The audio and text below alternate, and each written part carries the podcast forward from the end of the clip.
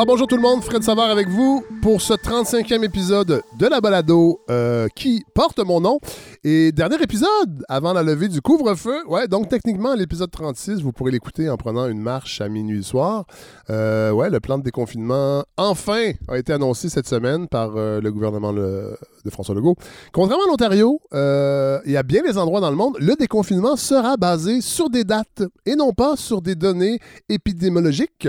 Alors en espérant que le virus a un agenda et qu'il le consulte, hein, sinon ça risque de mal tourner tout ça. Euh, bon, là, il y a des mauvaises langues euh, qui ont dit que François Legault aurait attendu le week-end de son anniversaire, hein, son, son, anniversaire est le 26 mai, pour lever le couvre-feu, question qu'il puisse faire un petit party dans sa cour arrière avec ses gars et sa sœur. Là, je trouve que les gens sont vraiment méchants. Moi, je pense que tout ça, euh, tout ça est basé en partie sur la science. Euh, mais surtout, surtout, euh, faut quand même le dire, tout ça est rendu possible grâce au succès de la campagne de vaccination, qui est devenu un exemple dans le monde entier, paraît-il. des seringues de tous les continents rêvent de venir s'installer à Montréal pour exercer leur profession. Et c'est vrai qu'on donne beaucoup de crédit au ministre de la Santé, euh, Christian Dubé, pour le succès de l'opération, avec raison jusqu'à un certain point, mais euh, faut pas oublier les gens sur le terrain, les travailleurs euh, de la santé, les bénévoles, de vraies personnes qui sont vraiment les artisans du succès de la vaccination, puis aussi les Québécois, quand même, faut quand même le dire, les gens qui se déplacent et répondent à l'appel en grand nombre. Et ça, on le doit aussi à la créativité des gestionnaires de, certains CIUS qui se sont inspirés de ce qui se fait ailleurs, aux États-Unis entre autres, dans certains pays d'Europe, d'imaginer euh, des activités connexes pour attirer des gens euh, à la vaccination, en faire une, expérience, un événement. Malheureusement, on en est là euh, au 21e siècle. Il hein. faut que tout tout ce qui se fait dans nos vies doit être un événement. Euh, et, euh, mais c'est pas mauvais parce que ça, permet quand même d'attirer des, clientèles plus réticentes. Euh, c'est un peu comme ça qu'on a pensé inviter Émile Bilodeau au Palais des Congrès pour le début de la vaccination des plus jeunes. on a installé par exemple une clinique au circuit Gilles Villeneuve, au circuit de Formule 1, avec comme récompense une visite des paddocks. ça permet quand même d'attirer peut-être une clientèle qui ne viendrait pas se faire vacciner, c'est-à-dire les amateurs de voitures et de prostitution. Euh, euh, et là, il faudra quand même être créatif pour attirer les complotistes. Euh, ça, ça va être plus difficile. J'ai hâte de voir ça. Hein. je sais pas, on pourrait peut-être organiser une clinique de vaccination dans un tunnel pédo-sataniste. J'ai vu ça passer cette semaine. Il y a une naturopathe qui, qui affirme que le troisième lien, euh, ça fait partie du grand réseau pédosataniste et qu'il y aurait plein de tunnels comme ça partout dans le monde qui permettent de faire transiter les enfants euh, de l'élite, les, victimes de l'élite pédosataniste d'un pays à l'autre. Alors, euh, pour Eric Duhem, qui n'est pas nécessairement complotiste, mais qui flirte quand même en mettant en doute à peu près tout ce qui entoure la COVID, je pense qu'une bonne façon, et de toute façon, il avait dit à tout le monde en parle qu'il n'était même pas sûr de se faire vacciner, que ça devait rester un libre choix. Euh, je pense qu'une bonne façon de l'attirer à la vaccination serait d'installer la clinique dans son nombril, un endroit où il aime bien euh, se retrouver. Euh, pour Maxime Bernier, qui lui est un complotiste, ben complotiste, qui nie carrément la pandémie et qui dit que le simple fait d'être en forme le protège de la COVID, ben peut-être que pour l'attirer à la vaccination, on pourrait installer une clinique dans une chambre d'écho euh, où il pourrait euh, s'écouter, parler. Et euh, peut-être avec un Joe Louis après sa piqûre comme récompense. non, vraiment, soulignons-le, cette campagne-là roule à fond de train et la créativité du réseau, souvent on, accuse ce réseau-là de ne pas être créatif, mais là quand même, je pense qu'il a, il a démontré une belle agilité cela dit, le déconfinement, on en j'en ai parlé un petit peu, nous a presque fait oublier la grosse nouvelle de la semaine, le dévoilement des plans du troisième lien entre Lévis et Québec. Euh, dix ans de construction, un coût estimé à environ 7 milliards de dollars, mais là, déjà, le ministre de l'Automobile, François Bonnardel, a prévenu qu'il faudra ajouter des frais connexes qui pourraient faire gonfler la facture à 10 milliards de dollars. Puis attention, 10 milliards, ça c'est en dollars de la CAC, puisqu'en dollars québécois, ça devrait plutôt tourner autour de 18 milliards euh, de dollars. Et bien sûr, on accusera les syndicats pour euh, les dépassements de coûts. Euh, on parle d'un tunnel à deux étages avec trois voies par étage. Il n'y aura pas de péage pour les automobilistes, alors que les usagers du transport collectif devront évidemment payer leur passage. Euh, chose qui m'avait échappé à l'élaboration du projet. On va également procéder à l'élargissement de plusieurs autoroutes. Ça, je ne savais pas. déjà, Québec est quand même... quand vous allez à Québec, c'est assez frappant de voir la richesse du réseau des autoroutes. Ça paraît que le Parlement est à Québec.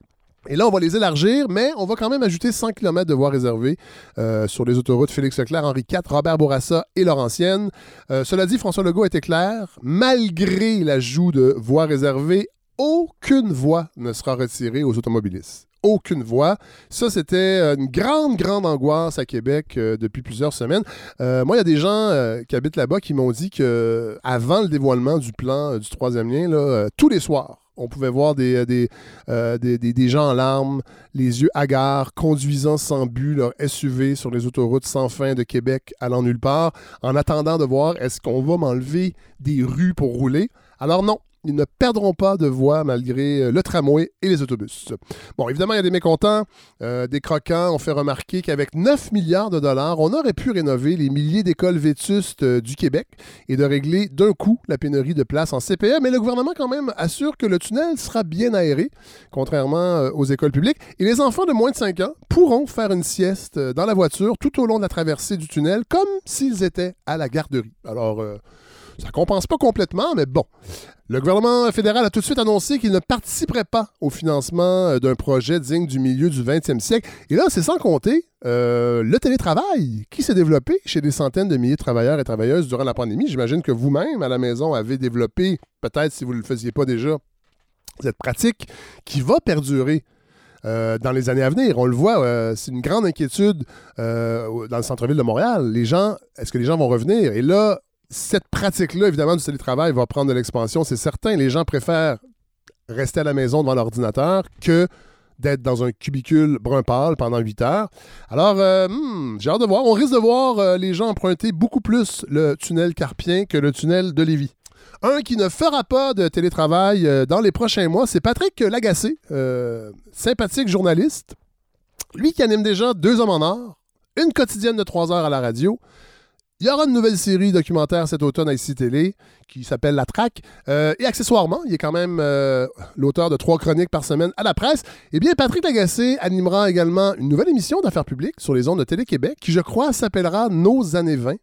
Euh, une émission produite par Marie-France Bazot. Ouais, Marie-France, euh, qu'on a eu le plaisir de recevoir plus tôt cette saison à la balado et qui nous rappelait ceci. Il y a des gagnants à vie, puis il y a des saveurs du mois ou de l'année. Et on le sait très bien, on se voit proposer. Euh, certains se feront imposer des animateurs, d'autres se font proposer des animateurs qui, fondamentalement, ou comme producteurs, ou comme téléspectatrices, tu te dis, mais j'ai envie de diversité.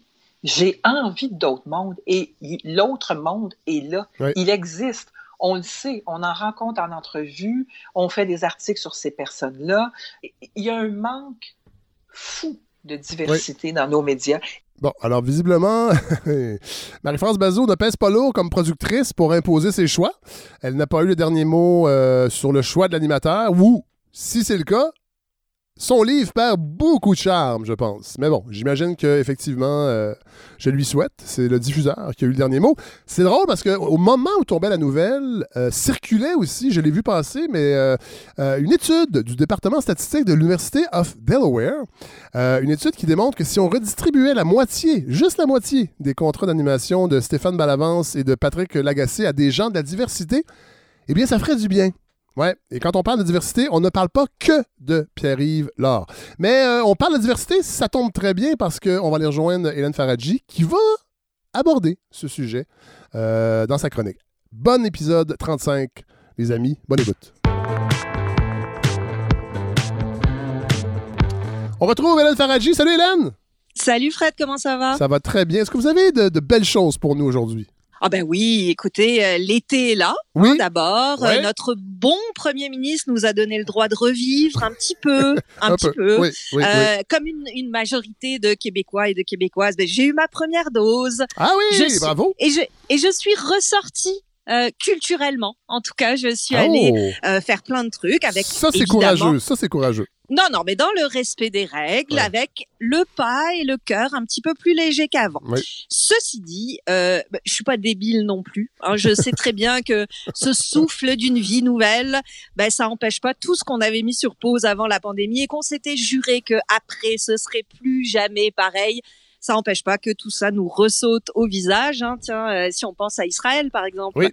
Israël qui avait gagné la palme de la lutte contre le virus. On voyait des images super apaisantes de gens sur des terrasses au soleil. Et puis, ben voilà, voilà, c'est ça. Je, je m'étendrai pas là-dessus, mais je vais pas mentir, Fred, ça a beaucoup, beaucoup nourri ma réflexion cette semaine parce que que ça aille jusqu'à la haine meurtrière comme là-bas ou que ce soit plus tolérable. Ce qui est en jeu, je crois, c'est vraiment l'idée d'incompréhension de l'autre. L'autre avec la grande majuscule, là, inclusif et tout. Et cette idée, ben, elle est au cœur des grands mouvements sociopolitiques du moment, mais aussi de ce qu'on vit en culture depuis un bon bout de temps maintenant. Parce que l'incompréhension de l'autre, bah, slave, kanata, même si ça a l'air de s'être passé il y a des lustres, c'était exactement ce qui était en jeu. Et plus récemment, c'est cette même idée que l'autre, on le comprend pas, euh, on peut appeler ça de l'empathie si vous voulez, mais moi j'ai l'impression que c'est beaucoup plus profond. Euh, c'est pas juste une histoire de se mettre à la place de l'autre, mais c'est considérer que l'autre il est tellement différent de nous qu'on fait même pas l'effort de comprendre qui il est. Et récemment donc cette idée-là, elle s'est retrouvée partout. Euh, le mot en haine, Marie-Pierre Morin dans Arlette, Black Lives Matter, l'ami imaginaire de Joseph Facal. Mais tout ça, c'est dans le même gros sac à malice qui régulièrement nous régurgite à la face des choses qui vont faire scandale dix minutes, mais on a, dont on a l'air de refuser de saisir qu'elles sont reliées par cette même idée l'incompréhension de l'autre. Et je vous disais, j'ai commencé à ressortir un peu. Euh, je suis allée au bordel, ah par exemple, et je fais un gros gros big up à l'humoriste dont je ne me rappelle plus le nom et qui a fait tout un beat sur les Français parce que les Français disent du coup et sans souci. Mais moi je ah. m'étais je m'étais pas rendu compte le confinement en fait il a commencé en 1985 apparemment. Hein mais là vous vous rappelez pas de son nom, ça c'est pas correct ça. Non je sais je sais mais ah. ça m'a agacé un petit peu. Ah ben oui, mais franchement c'est oui, j'espère. Euh, je suis allée au cinéma, je suis allée au musée, je suis allée à la bibliothèque. Ah, bah J'ai l'impression de revivre, mais surtout, je suis allée au théâtre, ah, Fred. Et j'ai envie de dire, euh, évidemment pour voir des monologues, hein, parce que bon, euh, c'est c'est quand même le spectacle le plus facile à monter. Les belles salles, les belles salles, ça sera pas pour les prochains mois. C'est pas, non, c'est pas pour tout de suite, mais il y a des très très belles choses qui se passent au théâtre. Et je suis allée en voir deux. Euh, D'abord, le premier, c'est Guylaine Tremblay dans Les Étés souterrains à la Licorne, sur un texte de, de Steve Gagnon euh, qui évoque une, une femme, une femme bourgeoise. Elle a été professeure. Elle vient tous les étés en Provence et lorsqu'on la rencontre dans la pièce, bah, elle va revoir ses amis en Provence pour la dernière fois. On va écouter Steve Gagnon la décrire, cette femme. On plonge dans les souvenirs d'une femme flamboyante qui nous convie à des repas en plein air quelque part dans le sud de la France. Euh, c'est une femme euh, articulée, euh, très colorée, remplie de réparties. C'est une femme de conviction, libre et assumée. Et peu à peu, on se questionne avec elle à savoir quel sens le mot liberté peut prendre quand notre propre corps devient une prison. C'est intéressant. Euh, la, question de la liberté, du corps, tout ça, incarné dans cette figure défendue avec beaucoup, beaucoup de talent par Guylaine Tremblay. Mais peut-être pas aussi intéressant que le deuxième monologue que je ah. suis allée voir, cette fois chez Ducep. Et c'est un monologue, celui-là qu'on connaît parce que c'est celui de King Dave. King Dave qui a été créé, qui a été joué sur scène et dans un film par Alexandre Goyette en 2005 et qui a été repris en 2020-2021 par le comédien English Major. Je rappelle rapidement, King Dave, c'est euh, une plongée aux enfers en quelques jours d'un jeune gars, jeune gars qui est laissé par sa blonde, qui vole des autoradios pour le compte d'un gang de rue et qui va surtout enchaîner les mauvaises décisions. On écoute cette fois un extrait de English Major qui le défend sur scène. Si un black appelle la police, ils se picheront pas pour l'aider. imagine si un black appelle contre d'autres blacks. T'habites dans HLM à côté, c'est ça? Tu viens de lui d'abord? Qu'est-ce que tu faisais ici? As-tu des antécédents judiciaires? Es-tu dans une gang de rue? Arrivé en bas dans l'escalier roulant du métro, tout a gelé pendant une seconde. J'ai laissé les clés de ton appart sur ton lit. Rappelle-moi plus. Jamais. Et le, le, le, hasard, Fred, a fait que j'ai vu ces deux monologues-là à quelques jours d'intervalle. Ah oui Et mon cerveau, qui a été si peu nourri pendant la, la pandémie, je pense qu'il a fait une petite crise d'hystérie et il les a reliés spontanément dans ma tête autour de cette idée de compréhension et d'incompréhension de l'autre et bien sûr de diversité. Parce que d'un côté, j'ai vu sur scène une femme magnifiquement tenue par Guylaine Tremblay, qui fait pas que des mauvais choix finalement. Hein, euh. Oh! Bon, bon, bon, bon. non, mais, non, mais, non, mais une parenthèse, Hélène, c'est intéressant parce que je trouve ça rafraîchissant euh, d'avoir choisi Guylaine Tremblay parce qu'on la voit pas beaucoup dans l'univers médiatique québécois. non, mais ceci dit, ah, au théâtre, il faut dire, et je crois qu'elle n'avait jamais fait de monologue. Ah, ben euh, c'est la première fois qu'elle tenait un spectacle toute seule sur ses épaules et se rappeler pourquoi pourquoi elle est si présente. Ouais, c'est ben, parce que c'est une immense comédienne ben et là on pouvait vraiment le voir. Euh, elle, elle rend cette femme hyper attachante, alors que honnêtement, sur le papier, ça pouvait être un, personnage plutôt agaçant, bourgeois, euh, très crispante, mais Tremblay, elle a cette qualité qu'ont les meilleures actrices, c'est la proximité. La proximité qui n'est jamais fabriquée. Les étés souterrains, ben, c'est elle, c'est du vin, des amis, des coucheries, et au bout de la pièce, une émotion qui est euh, extrêmement intense. C'est un, très beau texte, une très belle interprétation, mais c'est surtout des codes qui étaient parfaitement les miens, ou en tout cas ceux des codes qui euh, ont qui sont et qui m'ont été imposés par mille et une constructions sociales. Des codes, c'est des codes pantoufles, des codes confortables. Ça remettait rien du tout en question pour moi parce que je connais par cœur. Hein, la femme, la femme blanche, sans problème d'argent, le cœur d'artichaut, forte, grande gueule. Euh, je sais pas si vous vous souvenez, mais il y a eu un moment où on classait toutes les personnages de femmes en fonction des personnages de Sex and the City. C'était exaspérant à l'époque, mais ça marche toujours. C'est une Samantha. Bon, hein, Voilà, comme ça tout le monde comprend. Pour les, pour les gens euh, qui écoutaient la série. Voilà, euh, ils ont été assez nombreux. Oui. Et du côté de King Dave, ben, on avait quoi? On avait une interprétation qui est tout aussi remarquable, mais dans un style beaucoup plus physique, beaucoup plus jeune fan, fou, euh, charnel, fébrile, tonique. English Major, on l'a pas mal vu à la télé, au théâtre. Il est tout jeune diplômé de l'UCAM hein, en 2017, mais il est absent des grands écrans. Et là, je fais une parenthèse pour dire que je vais mettre ça sur le compte de la pandémie plutôt que sur le manque d'imagination et de vision de nos cinéastes, parce que honnêtement, que lui et Sonia Cordeau, j'ai pensé à elle euh, récemment, que, que ces deux-là soient pas encore des stars de notre cinéma, c'est indéfendable. C'est vrai parce que Hélène, vous vous ouvrez une belle parenthèse parce que je revoyais pour Sarah avec euh, avec la famille, avec mon garçon puis mon amoureuse cette semaine euh, le DVD de la série et Marianne mm-hmm. Fortier également. Je trouvais qu'on l'a ma blonde disait, mon Dieu, elle est donc bien bonne. Comment c'est qu'on la voit pas mm-hmm. plus que ça? Et parfois, il y en a d'autres qu'on voit beaucoup, qu'on se demande pourquoi on les voit beaucoup vous avez bien raison. Puis c'est vrai qu'au cinéma, surtout, on a tendance à miser sur les valeurs sûres au lieu de comprendre que ces nouvelles énergies-là, elles peuvent apporter des choses extraordinaires sur le grand écran. Mais bon, hein, le manque de vision, euh, c'est un combat à mener de très longue haleine. Non, mais c'est bien qu'on en parle. Pardon. Dans le cas très particulier de la reprise de King Dave, ben évidemment, d'abord, on peut pas s'empêcher de comparer avec ce qu'avait fait Alexandre Goyette. Hein.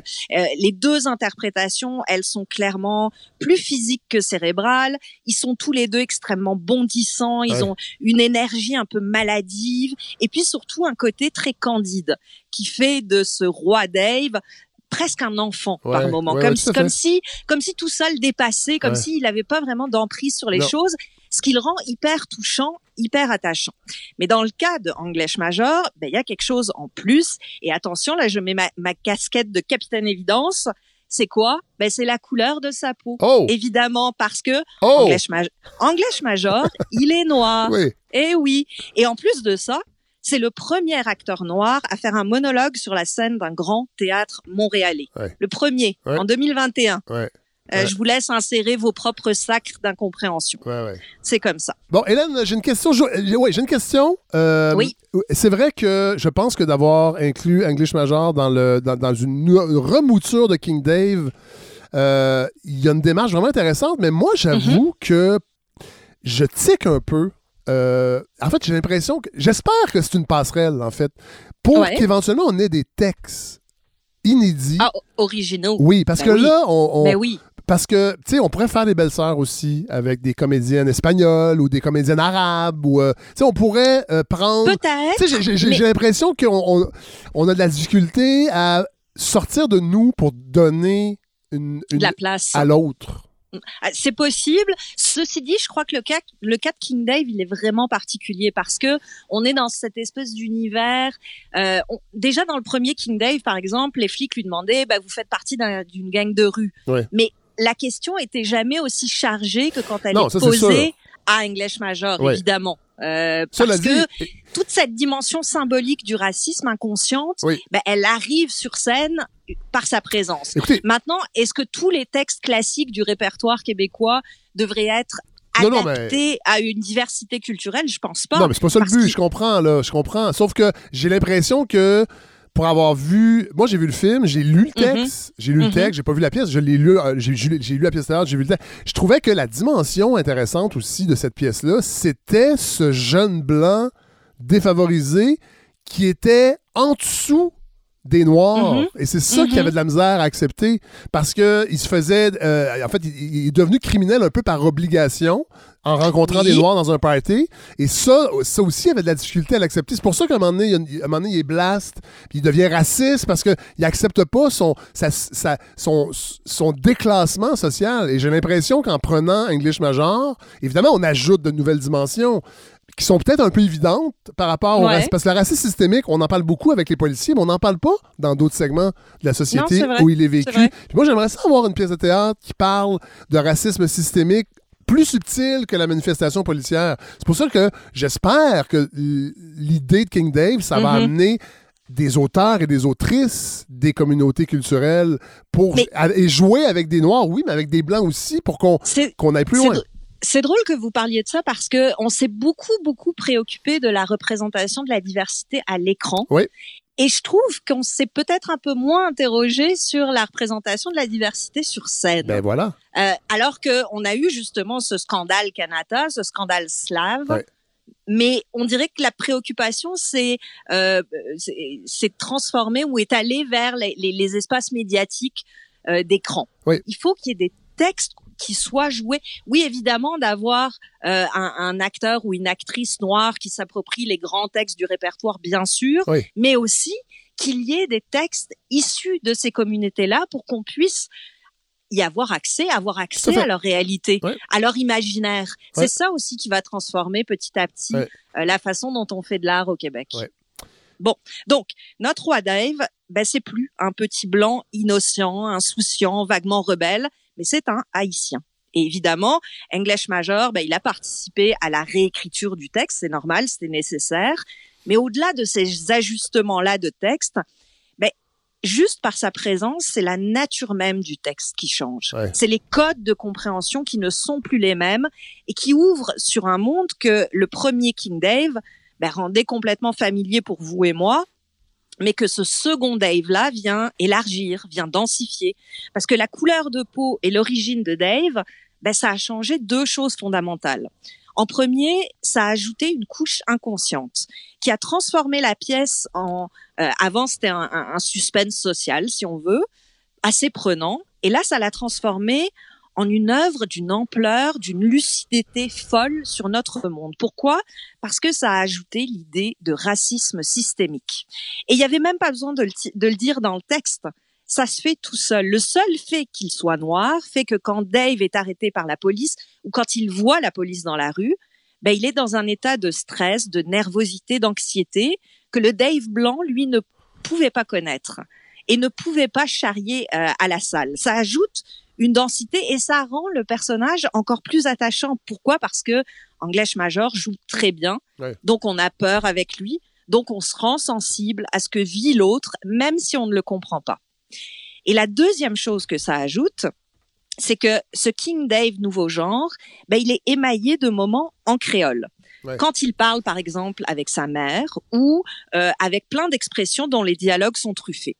Et je crois que c'est précisément cette langue-là, cette euh, langue remaniée, qui a fait entrer mon cerveau en surchauffe et qui l'a fait comparer au texte de Steve Gagnon. Le texte de Steve Gagnon, c'est une langue qui est très élégante, très posée, très ciselée.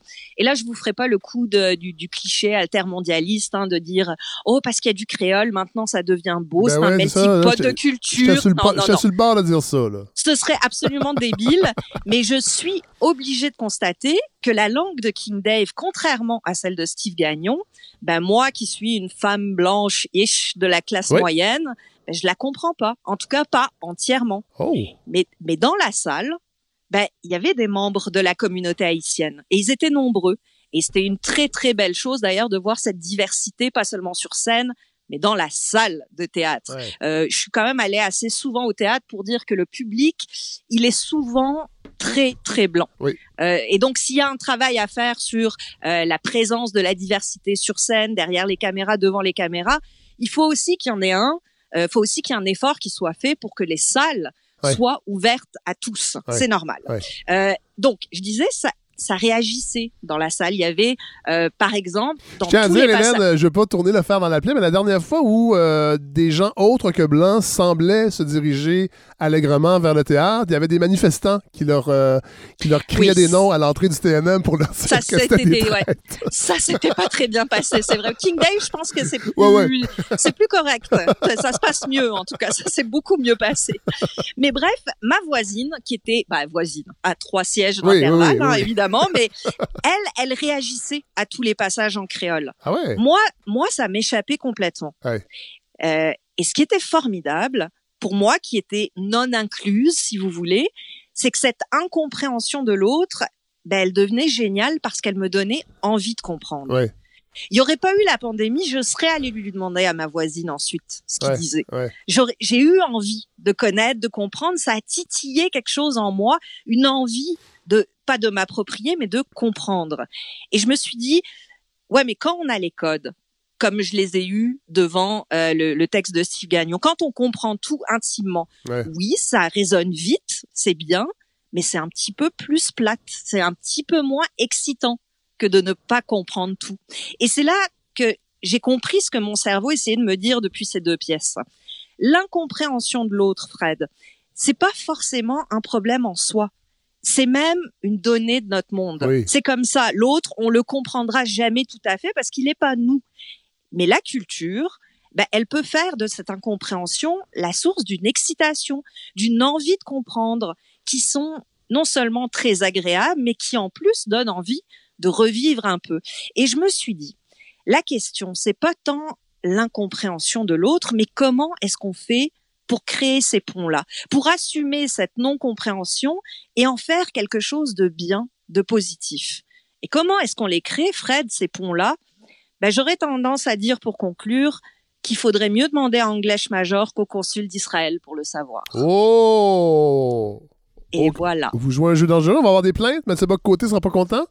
Mais ben, qu'il ne soit. Il n'est jamais, j'ai jamais vu content, Mathieu Bock-Côté, je pense. Je, fais un petit, euh, un petit aparté sur son texte de jeudi euh, mhm. sur euh, les manifestations. En tout cas, il, il, il, rabâchait le même discours, une problématique importée par de, l'étranger, puis l'antisémitisme grimpant par des, des, des, militants radicalisés, puis il faut, faut, faut, mettre des gants blancs pour, pour parler de ce conflit-là. Alors, il parle évidemment pas du tout des, territoires occupés. J'ai, j'ai... va, falloir se pencher, Hélène. C'est peut-être pas de votre ressort parce qu'on est moins dans la culture, mais ce, fétichisme euh, pour Israël dans certains mm-hmm. milieux nationalistes euh, québécois, ah. en France aussi, mais euh, de, des milieux nationalistes à droite, mm-hmm. où on a, on, a de la difficulté à voir les travers de ce régime-là. Euh, on parle pas des Juifs, on parle du, de la, des politiciens, du sionisme. On, parle du sionisme. On, en a une version très fantasmée dans ces euh, groupes plus de droite extrême, avec cette idée d'un territoire qui devient le nôtre, qu'on possède, euh, peu importe les, les, gens qui vivaient là avant. Mais d'ailleurs, je vais me permettre un dernier conseil, euh, si vous avez envie de comprendre un peu mieux comment certains Israéliens se retrouvent aussi malgré eux du mauvais côté de la barrière parce qu'il y en a plein qui ne soutiennent pas euh, ce que fait leur gouvernement. Ben ben il y a un cinéaste absolument formidable qui s'appelle Avi Mograbi qui fait du ah. documentaire. Euh, on l'appelle le Michael Moore israélien, mais c'est un peu exagéré dans le sens où il fait pas de la démagogie, mais il se met euh, lui-même. Est-ce, qu'il se nourrit bien, lui?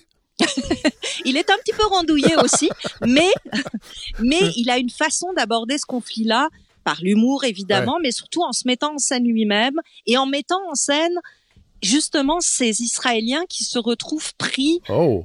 dans une politique qu'ils ne veulent pas, qu'ils rejettent, mais qui ne savent pas comment la ah, rejeter. finalement. C'est très intéressant. est-ce, qu'on peut trouver ces films sur certaines plateformes?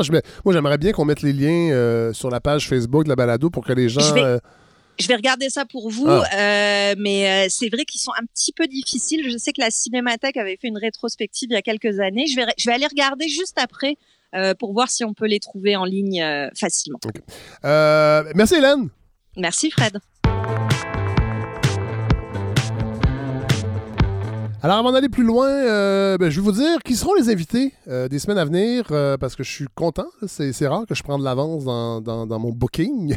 Mais là, ouais, là, je suis content parce que ce sera à peu près toutes des femmes. En fait, toutes des femmes euh, des autrices euh, qui, seront, euh, qui seront invitées chaque semaine jusqu'à la fin, le 19 juin. On commence la semaine prochaine avec la sociologue Céline Lafontaine qui a fait paraître aux, aux, éditions du Seuil, dans la collection La couleur des idées, le, formidable essai Bio-objet, les nouvelles frontières du vivant. Je suis en train de le lire, je découvre un monde que je, dont je suspectais absolument pas les ramifications. donc, réflexion vraiment, vraiment dense, riche sur sur les bio-objets, la bioéconomie, l'économie de la promesse. évidemment, on parle, on pense souvent à la fécondation in vitro, entre autres, euh, dans, ce, dans ce type de, champ de recherche, mais c'est beaucoup plus large que ça. Il y a vraiment une réflexion éthique, entre autres, sociologique à faire. Alors, euh, Céline Lafontaine, euh, qui enseigne euh, à l'Université de Montréal en sociologie, sera avec nous la semaine prochaine. Dans deux semaines, vous savez, quand Godefroy Laurando a fait sa chronique avec, sur la vie de son grand-père, André Laurando, il y a plusieurs, j'ai reçu beaucoup de courriels de gens qui, avaient envie d'en savoir plus sur les collèges classiques. Et là, je me rappelais que j'avais un livre en main à la maison, paru en 2014, qui s'appelait, ben, qui s'appelle toujours Le collège classique pour garçons. Étude historique sur une institution québécoise disparue. C'est un collectif euh, universitaire qui a euh, décidé de casser un peu euh, le monolithisme qu'on entretenait. en fait, la vision historiographique monolithique des collèges classiques. Et vraiment, ben, j'ai lu le livre et j'ai voulu inviter une des. en fait, c'est deux femmes et un homme. Et c'est Louise Bienvenue, historienne, qui va venir nous parler de, des collèges classiques. C'est vraiment un livre intéressant parce que, bon, on parle de, du développement dans l'histoire, évidemment, euh, dans les grandes villes, les collèges, les collèges en, milieu euh, euh, plus éloigné, qui enseignaient la construction de la masculinité, la place des femmes, elle était invisibilisée, mais elle était essentielle. Donc, toutes des choses qu'on suspectait pas des, collèges classiques. Donc, on va vraiment, vraiment approfondir le sujet. après ça, la semaine suivante, ce sera Elisabeth Cardin, que vous connaissez peut-être si vous êtes déjà allé manger au restaurant Manitoba à Montréal. Euh, Elisabeth Cardin, en compagnie de Michel Lambert, ont fait paraître un, magnifique livre qui s'appelle L'érable et la perdrix, l'histoire culinaire du Québec à travers ses aliments. Euh, et Elisabeth Cardin, donc, euh, va venir nous parler de ce livre-là, de sa démarche, parce qu'il y a une démarche vraiment, mais c'est un livre vraiment intéressant, j'ai l'impression que je le répète. sur, en fait, c'est un livre sur je dirais l'histoire culinaire, mais je dirais au-delà de ça, de l'anthropologie culinaire, d'où provient ce qu'on mange. Euh, les métissages, évidemment, avec les cultures autochtones, mais c'est un livre qui va beaucoup plus loin que ça parce qu'il y, a une partie essai littéraire, il y a une partie poésie, euh, il y a des photos. Euh, il y a même des recettes à la fin, mais ils ne sont pas présentés d'une façon habituelle. En tout cas, c'est vraiment un magnifique livre grand format. J'ai hâte qu'elle vienne nous en parler. je sais qu'elle est en train de préparer l'ouverture d'un nouveau restaurant. donc, voilà. Puis c'est quelqu'un vraiment qui a une pensée sur le, territoire culinaire québécois. Et ce sera donc euh, notre invité pour euh, l'épisode du 17 12 juin. J'enregistre le jeudi, donc euh, dans mon calendrier, c'est mélangeant. Donc le 12 juin, samedi 12 juin, ce sera Elisabeth Cardin. Et la semaine suivante, qui sera le dernier épisode, Là, c'est pas confirmé à 100% parce que j'ai pas parlé à, l'auteur, mais c'est Louise Desjardins, la romancière, l'essayiste, la poète, la biographe, entre autres, de Jovette Bernier et de hum, Pauline Julien, qui sera notre, notre invitée pour clore la saison 3. Alors, euh, voilà. Puis nous, on va poursuivre euh, cet épisode avec Frédéric Lacroix, qui va venir commenter la loi 96. Mais on a été raisonnable. On n'est pas allé aussi loin, par exemple, que le Parti québécois. Le Parti québécois dit, dans les cégeps, on va appliquer la loi 101. Le Parti québécois dit les francophones n'auront plus le droit d'aller dans les cégeps anglophones. C'est extrémiste, à mon avis, ça. Puis je me rappelle d'avoir en avoir débattu quand j'étais au Parti québécois. la majorité des euh, députés à l'époque euh, disaient non, non, non, faut, on ne peut pas aller aussi loin que ça. Alors, euh, Frédéric Lacroix, bonjour. Bonjour. Bon, je vous avais annoncé la semaine dernière, vous êtes déjà venu parler de votre excellent livre Pourquoi la loi 101 est un échec. D'ailleurs, vous avez gagné un prix avec ça récemment. Oui, j'ai gagné le prix du livre politique 2021 de l'Assemblée nationale du Québec. J'étais très, très étonné et très content de ce prix. Avec une euh, juteuse bourse de 5000 dollars? Oui, oui, oui, j'étais content de ça aussi. Mais euh, c'était cocasse parce que, le prix a été annoncé le même jour que le projet de loi de Simon Jolin Barrette a été déposé, soit le 13 mai. Ouais, Donc, c'était un alignement particulier, mais on m'a juré que c'était un hasard. Bon, parlons-en. Euh, j'en ai pas beaucoup parlé la semaine dernière de la loi 96. On voulait prendre le temps de faire une réflexion. En fait, pas être trop euh, intempestif sur le coup. Vous avez eu le temps, évidemment, de lire le projet, j'imagine. Euh, c'est quand même un projet, projet de loi costaud. Oui, le projet de loi en soi comporte plus de 200 articles, donc il y a vraiment beaucoup, beaucoup de choses. moi, je l'ai pas lu encore au complet. Ouais. Je ne suis pas juriste. Là. Ouais, non une perspective juridique sur ça. Absolument pas. Ça, on va le faire plus tard avec, euh, avec d'autres personnes. Mais je voulais avoir votre avis, évidemment, parce que moi, quand j'ai lu votre livre, je l'avais déjà dit quand vous êtes venu, au début, j'étais pas... Ben, pas que j'étais pas sûr, mais j'étais comme, ah, j'ai l'impression que ça va être euh, un, un, côté pamphlétaire, mais pas du tout. Euh, c'est une des forces de votre livre, c'est l'appui la, statistique et aussi le, le, le, fait que ça ratissait très large. La loi aussi semble le faire, mais j'ai peut-être l'impression que c'est un peu ça aussi, peut-être, son point faible. C'est-à-dire qu'on essaie de toucher à tout, mais de façon parcellaire.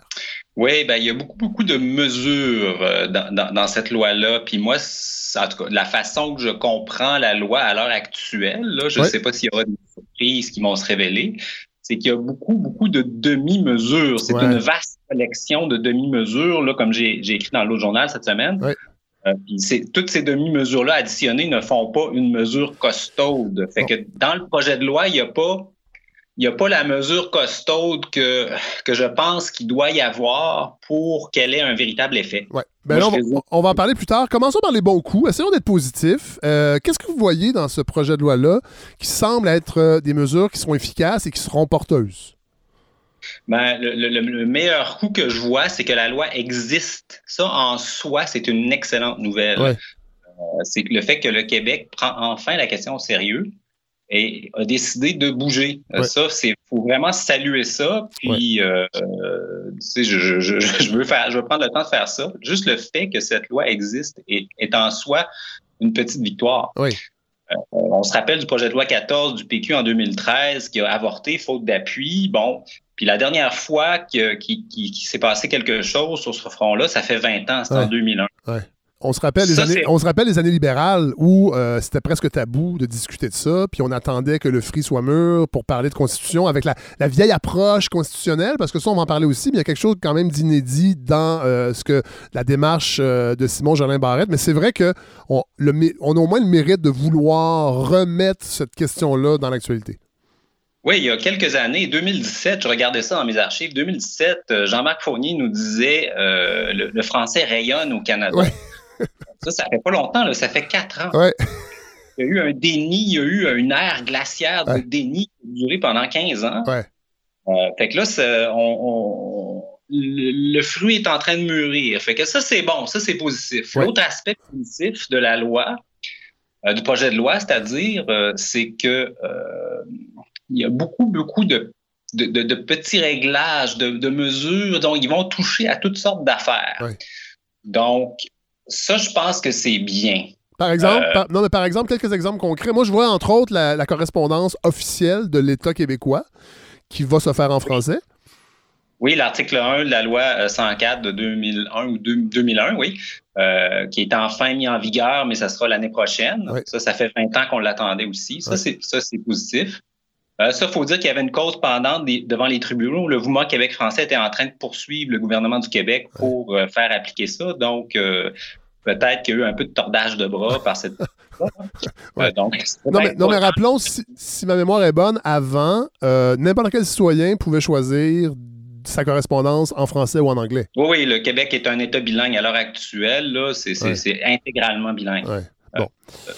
L'intitulé de la loi, projet de loi sur la langue officielle et commune du Québec, le français. Donc, ils ont rajouté langue commune là-dedans. Puis ça, c'est symboliquement très important. On s'est battu longtemps pour ça. Euh, euh, bien sûr, la charte de la langue française, il y avait le concept de langue commune, mais c'était pas explicite. Là, c'est vraiment explicite dans l'intitulé. Ça, c'est bon. Euh, le fait qu'il il vise vraiment l'exemplarité de l'État. Donc, comme on vient de parler, ils veulent vraiment essayer de débilinguiser l'État québécois. Ça, c'est une excellente affaire. Puis aussi, il y a tout un travail bon, de, de, de, quincaillerie, si on veut, de structure là, là-dedans. Ça, ça m'excite moins. Moi, je suis pas très excité par le, disons, la bureaucratisation, mais il crée un commissaire euh, à la langue française puis un ministère.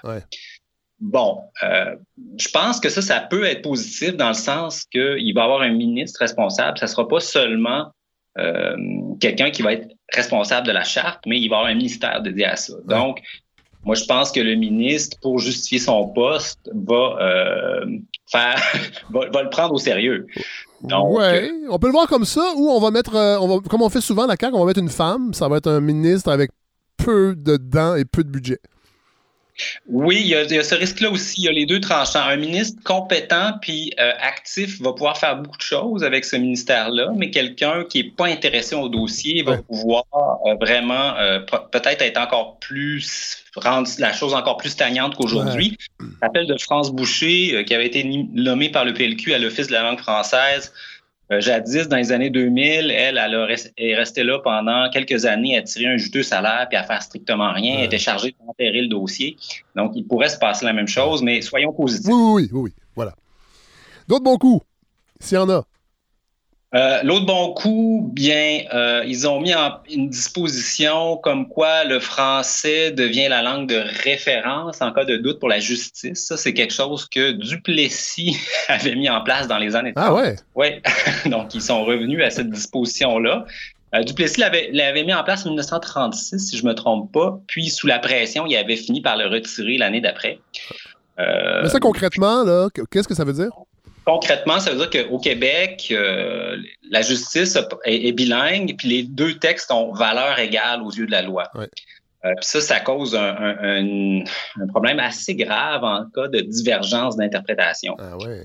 Euh, parce que les deux textes ont valeur égale, puis le texte ne peut pas avoir exactement le même sens dans certains cas. Donc, c'est fondamental.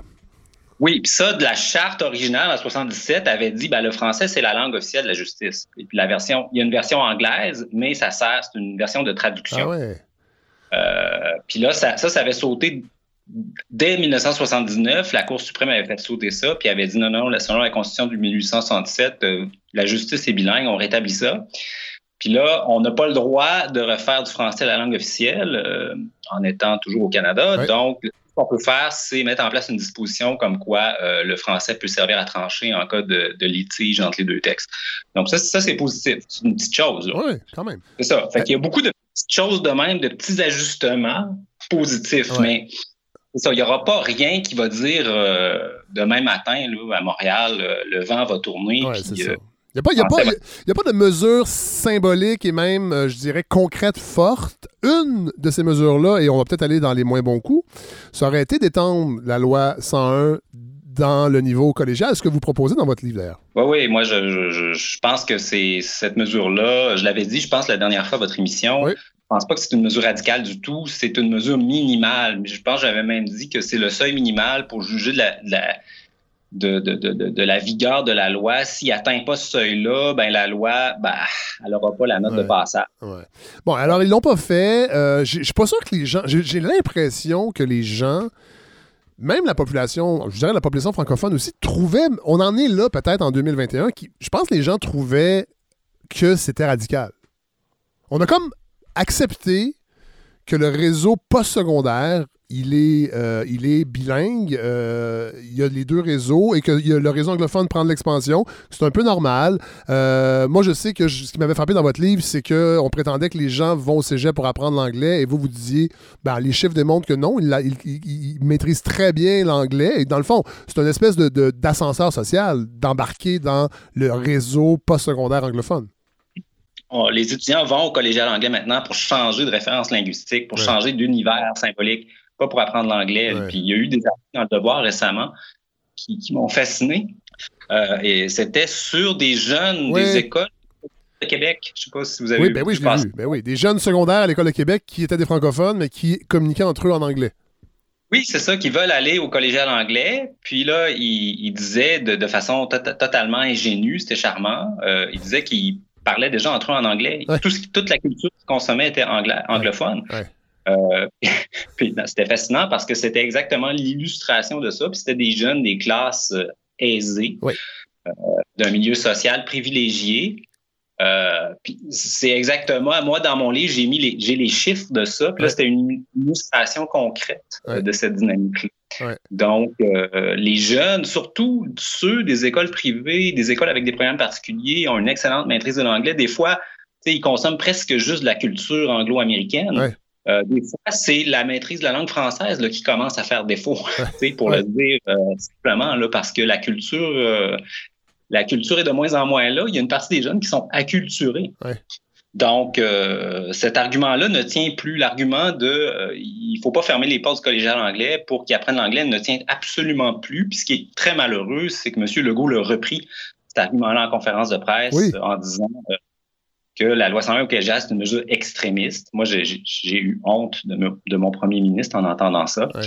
Il a dit aussi que euh, vous voulez interdire aux francophones d'apprendre l'anglais. Là, je, je veux dire, je pense que ce qu'il dit, c'est aucunement en phase avec la réalité. Puis je, je suis pas sûr que son image mentale de ce qui est en train de se passer soit conforme à euh, ce, qui, est en train de se passer. Ouais. Et d'ailleurs, c'est drôle parce que dans le même point de presse, il ajoutait qu'il y avait du travail à faire. Et là, je ne veux pas contester ça, mais qu'il y avait du travail à faire pour l'apprentissage de l'anglais dans les réseaux euh, primaires et secondaires. Euh, sauf qu'en disant ça, est-ce que ça voudrait dire que si on améliore ça, ben, plus tard, on pourrait penser, puisque Aujourd'hui, on ouvre le cégep anglophone aux francophones pour qu'ils apprennent l'anglais. S'ils l'apprennent bien au primaire ou au secondaire, on pourrait, dans le fond, appliquer la loi 101. Si on étire cette, cette logique-là, on pourrait l'appliquer au collégial, puisque les étudiants maîtriseront bien le français, euh, l'anglais euh, à la fin du secondaire. Oui, ce que M. Legault oublie, c'est que ces mesures-là ont déjà été passées. Là. On a déjà mis l'anglais en première année, on a déjà mis l'anglais intensif en sixième année. Euh, dans les écoles secondaires, il y a des programmes d'immersion anglaise. Là, euh, Il y en a dans plein, plein, plein d'écoles secondaires. Donc, c'est, c'est pas vrai qu'on a besoin de mettre plus d'anglais. Il faut même se demander s'il faudrait pas en mettre moins parce qu'il y a tous ces, programmes, il y a tous ces cours d'anglais-là, puis il y a l'univers numérique, l'univers des jeux. Euh, les jeunes, un jeune standard, là, peut faire plusieurs heures d'anglais par jour là, sur toutes les plateformes à l'école puis sur cette plateforme numérique. Donc, il, vit une forme d'immersion euh, anglophone. Euh, on peut se demander si c'est pas déjà excessif. Donc, moi, ce que, je pense, c'est que si le gouvernement va mettre encore plus de cours d'anglais à l'école, là, ce qu'on va, on va assister à une. Moi, je pense que ça va être le, signal de, démarrage. Anglicisation des jeunes. En, fait, la question qu'il faut se poser, c'est qu'est-ce que, est-ce que collectivement, on doit financer la bilinguisation des citoyens. Moi, je pense que c'est une question aussi qui est légitime à se poser. Si les gens veulent apprendre l'anglais, en fait, l'idée, c'est pas d'empêcher les gens de l'apprendre, mais est-ce que c'est l'État de par ses institutions et, euh, ses écoles financées à même les fonds publics qui doit participer à ça? Moi, je pense que ce, débat-là devrait se faire aussi à, ce niveau-là. Oui, bien, il y a plusieurs niveaux à cette question-là. Euh, euh, il y a le niveau, est-ce qu'on doit étudier en anglais, faire de la géographie en anglais pour apprendre l'anglais ou on peut faire des cours d'anglais. Oui, voilà. Euh, il, y a, plusieurs niveaux. Moi, je prétends qu'on n'a pas besoin de faire euh, les, matières là, professionnelles en anglais pour être compétent. Euh, puis, il y a toutes sortes d'indicateurs. Là. On, sait que les, francophones qui ont fait leurs études en français, OK? Euh, ont une excellente maîtrise de l'anglais. Les données de, recensement nous, nous, indiquent ça. C'est-à-dire que la connaissance de l'anglais chez les francophones est, proportionnelle au niveau scolaire atteint. Donc, ce qui limite la connaissance de l'anglais au Québec, en fait, c'est le décrochage scolaire. Puis, on sait qu'à Montréal, les francophones qui ont fait leurs études universitaires, qui ont un diplôme universitaire, sont à bilingues à 90% Pour le cégep, c'est à peu près 70 donc, dès que quelqu'un a un diplôme secondaire, euh, collégial au Québec, même dans un cégep français, là, c'est presque inimaginable. Même si tu étudies en français, tu finis par être bilingue parce que tu as l'univers anglo-saxon, la culture, les manuels, tu as les colloques, euh, les études postsecondaires, c'est en, langue française, c'est presque des études bilingues jusqu'à un certain point parce qu'on a recours à beaucoup de matériel de anglaise. Donc, c'est pas vrai pour les études en anglais, par contre. On n'a pas recours à du en français. Donc, d'un côté, il y a le bilinguisme qui augmente, mais si tu fais tes études en anglais, c'est pas vrai. Tu as juste la ben, c'est un peu comme le franglais dans la, dans, la musique rap, dans la musique hip-hop. Euh, on dit souvent, euh, pour la justifier, que ben, c'est un exercice de style euh, chez les rappeurs francophones, mais cette beauté-là d'inclure le métissage linguistique, on le retrouve plus rarement du côté des, des artistes anglophones. Alors, c'est comme une espèce de c'est comme une espèce de vertu à deux vitesses. Puis euh, l'autre argument qu'on entend souvent, c'est le libre choix. La, doctrine du libre choix, il faudrait toucher au libre choix, ça serait euh, vraiment inimaginable, ta, ta, ta. Puis, euh, il y a quelqu'un qui me faisait remarquer que, en fait, le libre choix n'existe pas parce que dans la dynamique actuelle, il y a tellement de demandes aux collégiales anglophones que ce sont les, les cégeps anglophones qui sélectionnent ben les études et non l'inverse. Ce n'est pas les étudiants qui sélectionnent la langue de leurs études, mais c'est l'inverse. C'est les cégep anglophones qui sélectionnent les meilleurs. Donc, le libre choix, en fait, ne, s'exerce pas dans une perspective de l'individu. Donc, euh, ça, j'ai beaucoup aimé ça, cet argument-là, parce que c'est vrai, le libre choix, en fait, il n'est même pas là à l'heure actuelle. Oui. Non, mais tout à fait. Puis vous, vous le dites dans votre livre, puis je veux le répéter parce que moi, ça m'avait vraiment marqué.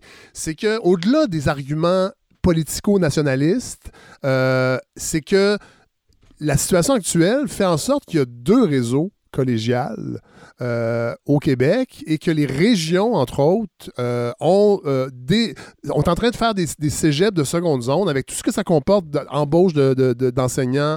c'est vraiment, au-delà de l'aspect strictement nationaliste, c'est vraiment socialement coûteux d'avoir deux réseaux comme ça. Puis moi, dans votre livre, vous le démontrez très bien. Puis c'est pour ça que je voulais vous entendre aujourd'hui, parce que le gouvernement de François Legault ne règle pas ce problème-là. On n'a pas parlé du tout du financement du réseau euh, collégial universitaire francophone dans, le point de presse et dans cette loi-là. Il n'y a rien de ça. On touche, touche à rien de ça. Non, on a un, réseau collégial à deux vitesses où la ségrégation se fait selon la langue et le statut socio-économique. Puis euh, l'État finance ça à 100% Donc, il n'y a même pas l'excuse, comme pour les écoles privées, où les parents paient une partie de la note. Là, c'est le public qui assume cette ségrégation-là à 100% Donc, c'est pour moi, c'est totalement euh, inacceptable. Puis l'autre aspect, comme vous l'avez bien dit, c'est l'aspect euh, Montréal versus région. Euh, ou bien ben, grand centre versus région, parce qu'il y a aussi euh, certains, il y a un cégep anglophone à Québec, puis à Sherbrooke aussi, où il y a cette, la même dynamique qu'à Montréal, mais à plus petite échelle. Euh, mais récemment, on a vu 12 cégeps des régions se regrouper pour exiger des investissements de la part du gouvernement. Okay, 12 cégeps. Puis ils demandaient, si je ne me trompe pas, 160 millions de dollars. Puis le gouvernement leur a donné 40. 40 millions, euh, c'est 40% de ce que ça va coûter faire l'agrandissement de Dawson. À Dawson, le gouvernement va mettre au moins 100 millions. Le, déjà, le plus gros cégep au Québec et le plus riche, le gouvernement va mettre au moins 100 millions. Là, au cégep des régions, qui demandait 160, il a soldé ça pour 40, puis eux autres, ces cégeps-là, ils pensaient rien avoir, fait qu'ils étaient contents. Donc, la situation est, vraiment euh, injuste sur plusieurs plans. Là. Tout à fait. Mais comment vous l'expliquez? Parce que, bon, il faut quand même donner ça à ce projet de loi-là. Ils, ont travaillé fort euh, et tous les analystes le disent. C'est vraiment touffu. Ils ont fait leur devoir. Euh, ils, essaient de toucher à plein, plein, plein de, facettes de, la langue française au Québec, euh, dans les milieux de travail, dans les commerces, dans la francisation des immigrants et tout ça. Bon, c'est large. Et pourquoi on passe à côté de ce qui semble être une évidence comme ça? Ben, moi, je pense que la faute vient à M. Legault, là, euh, clairement. Euh, c'est lui qui a fait l'arbitrage final du projet de loi. Euh, c'est lui qui est responsable comme premier ministre d'abord. puis Michel David disait dans la chronique que Simon Jolin Barrette aurait aimé ça faire la loi 101 au collégial parce que il voit que c'est une nécessité. c'est plus un caprice, c'est rendu une nécessité. Donc lui, je pense qu'il a compris ça. Puis M. Legault a mis son veto sur cette mesure-là. Euh, puis je pense que sur toutes les mesures structurantes, en fait, ont été écartées du projet de loi. On pense à la mesure sur les municipalités, par exemple. Vous avez vu celle-là, les municipalités, on leur enlève leur statut bilingue, mais elles vont pouvoir le garder si elles font une simple motion. Euh, ben, parce qu'en fait, ce qu'on peut penser, c'est que les gens, on le sait au Québec, on n'aime pas beaucoup la chicane, mais il n'y aura pas vraiment de gros débats là-dessus et que dans le fond, même si des municipalités comme Otterburn Park, qui sont, je pense, à 6% d'anglophones, vont reconduire leur statut bilingue parce que les gens sont habitués, sont un peu las de tout ça et euh, veulent pas de chicane.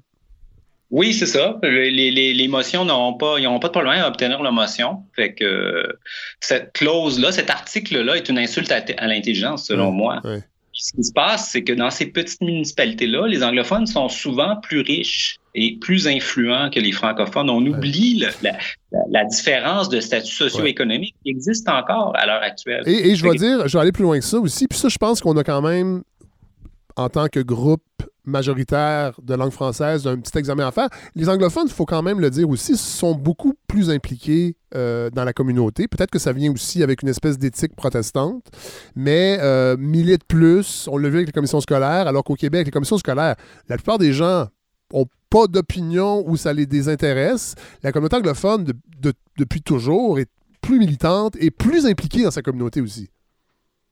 Oui, c'est peut-être une généralisation parce qu'à partir du moment où il y a 6% d'anglophones dans une municipalité, je ne sais pas à quel point c'est encore vrai. Euh, mais ce que je pense, c'est que M. Legault a abandonné les francophones dans ces municipalités-là, euh, qui euh, ont peut-être un statut socio-économique moins enviable. Euh, puis le gouvernement du Québec les a largués, tout simplement. Puis on sait que dans ces municipalités-là, le, statut bilingue n'est pas euh, sans effet. On sait que les, les, substitutions linguistiques des francophones, l'assimilation des francophones est corrélée au statut bilingue des municipalités. les francophones ah dans les municipalités bilingues se font assimiler. Euh, fait qu'il y a une corrélation très nette. Donc, euh, ce statut-là n'est pas une simple décoration. Euh, donc, l'enlever aurait un effet sur la dynamique linguistique. C'est ça que je veux dire. Donc, cet article-là est, selon moi, est une insulte à l'intelligence. Il aurait dû mettre au moins un seuil minimum. Là. Dans la loi euh, sur les langues officielles fédérales, euh, il y a un seuil. Le seuil, c'est 10% Là où le nombre le justifie, c'est 10% normalement. Il aurait pu juste prendre le seuil fédéral. Personne n'aurait pu le contester. Dire en bas de 10% on vous enlève votre statut bilingue. Oui, maintenant qu'on aurait intégré la Constitution en plus, on aurait pu prendre euh, ben, si tu prends l'exemple fédéral. Si tu prends le pourcentage fédéral, personne ne va pouvoir dire que tu exagères. Ah le fédéral, je veux dire, là, à un moment donné. Euh, Frédéric Lacroix, dans un de. Il y a un des chapitres de votre livre, moi, qui m'a passionné, c'est sur la santé. Euh, il y a plein de choses que j'ignorais. La loi 96 ne touche absolument pas à ça, je pense. Ben, moi, j'ai relu le, projet de loi là, euh, ce matin en essayant de débusquer euh, des choses en santé, justement, parce que je me, rappelais de ça, puis je, craignais votre question. Euh, désolé, hein, j'ai la mauvaise tendance de lire les livres au complet quand j'invite des gens à la balado. j'ai vu deux choses. J'ai vu qu'on aurait le, droit de demander une copie en français de notre dossier médical. Au complet? Parce qu'avant, c'était un résumé. Ouais, je pense que c'est au complet. Si je comprends le texte juridique, je pense que c'est au complet. Donc, c'est obligé de fournir ça. Là, je, je, veux dire, moi, je trouve que c'est vraiment un, maudit minimum. Ah non, non, mais totalement. Euh, mais ça aurait dû être là depuis longtemps. Puis l'autre point, c'est que je pense que le ministre de la langue française va pouvoir révoquer le, le statut d'établissement désigné. L'établissement désigné, ce sont les hôpitaux anglophones. Ouais. Je pense qu'il n'y avait aucun mécanisme à l'heure actuelle pour pouvoir enlever ce statut-là.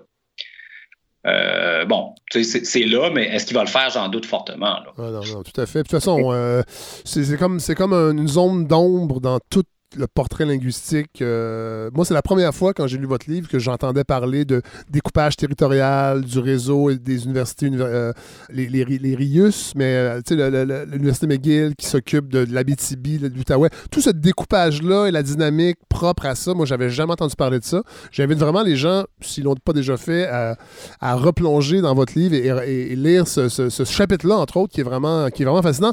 Bon, on va terminer avec ça. J'ai l'impression que, dans le fond, parce que ça, a été dit aussi dans les analyses, que cette loi-là ne voulait pas bousculer euh, la population tout en prétendant vouloir changer les choses.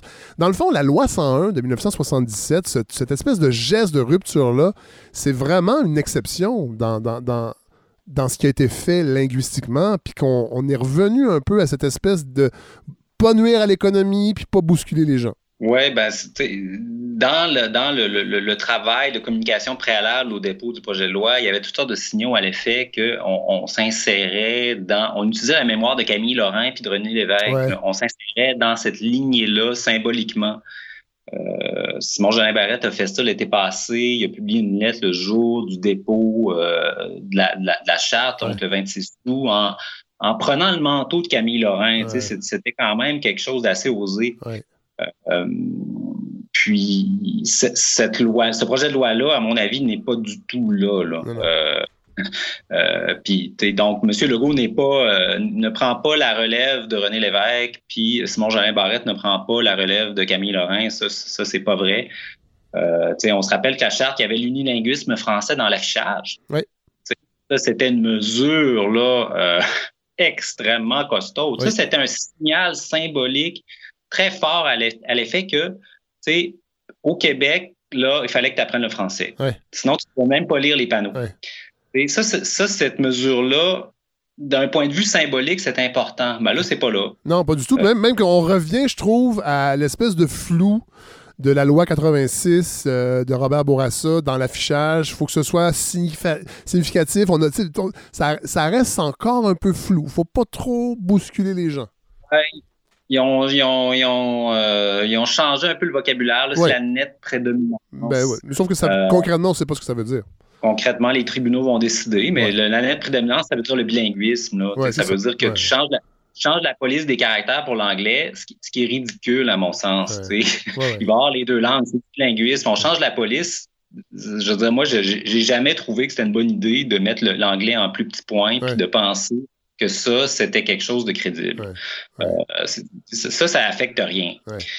Euh, puis on n'ose pas faire la loi 101 au collégial. Camille Lorrain, il a fait de la loi 101 au primaire et au secondaire. Euh, fait que là, on n'ose pas faire le sixième de ce que Camille Lorrain a fait. puis sur l'immigration, il n'y a rien. ils, font, ils font un guichet unique pour la francisation, ce qui est probablement une bonne idée. Oui, mais, concrètement, si les fonds sont pas là, euh, parce qu'il y en a des cours de français disponibles déjà, mais souvent il manque de profs, les ressources sont pas là. Il y a des histoires de, gens de l'immigration qui voulaient apprendre le français puis qui n'ont pas été capables de trouver des cours euh, dans leur quartier. Euh, il y en a là. on, va voir comment ça va se matérialiser il faut que notre politique d'immigration soit arrimée au reste, c'est-à-dire que, OK, il faut qu'on ait les budgets suffisants pour franciser tout le volume qui arrive. si on n'a pas le budget pour faire ça, ben, ça veut dire que notre volume n'est pas correct. Il y a ce concept de base-là. Puis l'autre chose, c'est que on sait qu'il y a des immigrants qui s'intègrent au Québec français, puis qu'il y en a d'autres qui le font pas. Puis on sait que ça dépend beaucoup de l'origine. Euh, donc, c'est la notion de francotrope et d'anglotrope. Donc, on sait qu'il y a certains bassins d'immigration où euh, les immigrants vont s'intégrer à 90% aux anglophones. Puis, si on veut que le français cesse de reculer, ben, il faut sélectionner notre immigration mieux que ça. Mais ce que la CAQ a fait, c'est qu'elle a, elle a, baissé, enlevé les critères, ben, réduit la portée des critères de connaissance du français récemment. Tout à fait. Là, ce, à quoi on assiste, c'est à une baisse du nombre de gens qui connaissent le français euh, à l'arrivée depuis quelques années. Ça l'a réduit, je pense, de 8% C'est un chiffre très significatif. Puis ça, aucun gouvernement du Québec avait fait ça depuis les années 70. Puis là, dans mon livre, je, je dis Ben, c'est déjà, c'est pas moi qui l'ai démontré, là, mais c'est la politique d'immigration qui a amélioré les substitutions linguistiques vers le français. Donc, on est passé de 27% avant la loi 101 à, en 2016 à 55% Donc, on a doublé. Mais le verre est encore à moitié vide. c'est surtout euh, la politique d'immigration qui a fait ça. Les clauses scolaires de la charte qui sont, extra costaudes là, du point de vue de M. Legault, qui sont inacceptables, ça a joué seulement pour 10% environ des. Euh, donc, c'est vraiment la sélection d'immigration. Puis là, la CAQ a abandonné ça à toute pratique. Donc. En fait, on, en fait, on a rimé l'arrivée de l'immigration presque strictement au marché de l'emploi. Oui, puis par exemple, ils ont des projets pilotes en intelligence artificielle où là, on dit vous n'avez pas besoin de connaître le français parce qu'on sait que les gens travaillent en anglais à, Montréal. Euh, puis là, ils ont complètement abandonné l'exigence de connaissance du français. Que va-t-il se passer? on sait déjà. Euh, il va se passer les substitutions linguistiques vers le français qui sont à 55% puis il y a des gens qui pensent que c'est pas mal plafonné là, risquent de repartir vers le bas à l'avenir. Ça, c'est évident. Puis ce projet de loi-là ne va pas changer. Ben, moi, si je résumais le projet de loi, je dirais que euh, ce projet de loi-là aurait été vraiment excellent en 1999. En 1999, ça allait pas si mal. Ouais. Euh, il n'y aurait, y aurait pas eu besoin. Il y aurait eu besoin seulement de contingenter les cégeps anglais. C'était avant la ruée vers les cégeps anglais. Ouais. Euh, il aurait pu faire du ménage dans tous les articles juridiques comme ils font dans ce projet de loi-là. Donc, en 99, là, ça aurait été probablement le projet de loi qui aurait permis de renverser la vapeur.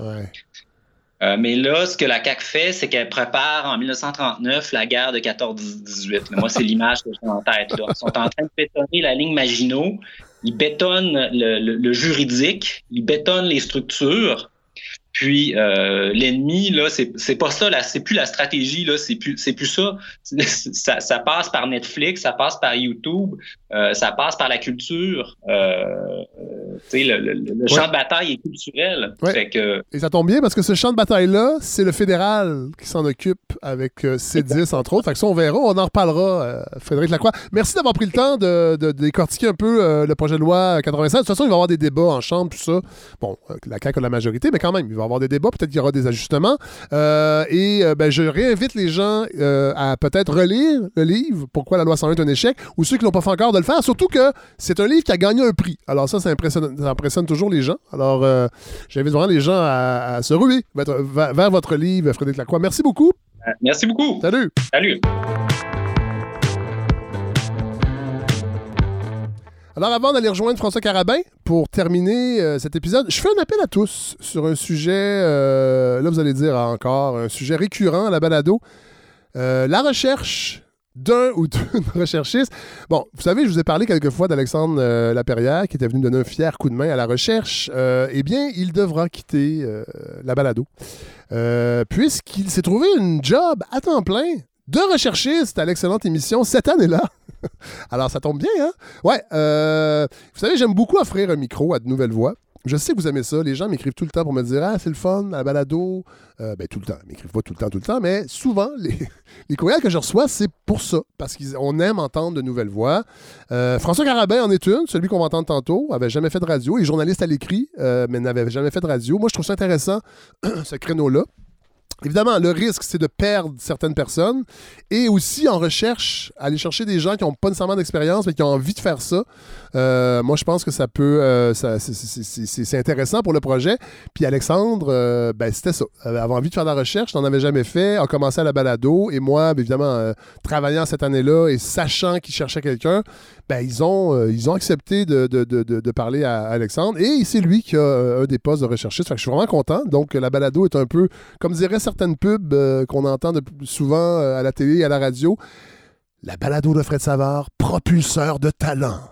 Euh, voilà. Alors là, évidemment, la saison se termine. Alors, je dirais pas que c'est une urgence, mais pour la saison 4, j'aimerais avoir, j'aimerais avoir quelqu'un qui me donne un coup de main à la recherche. Donc, je ne peux pas vous garantir d'emploi dans le domaine quand même. Là.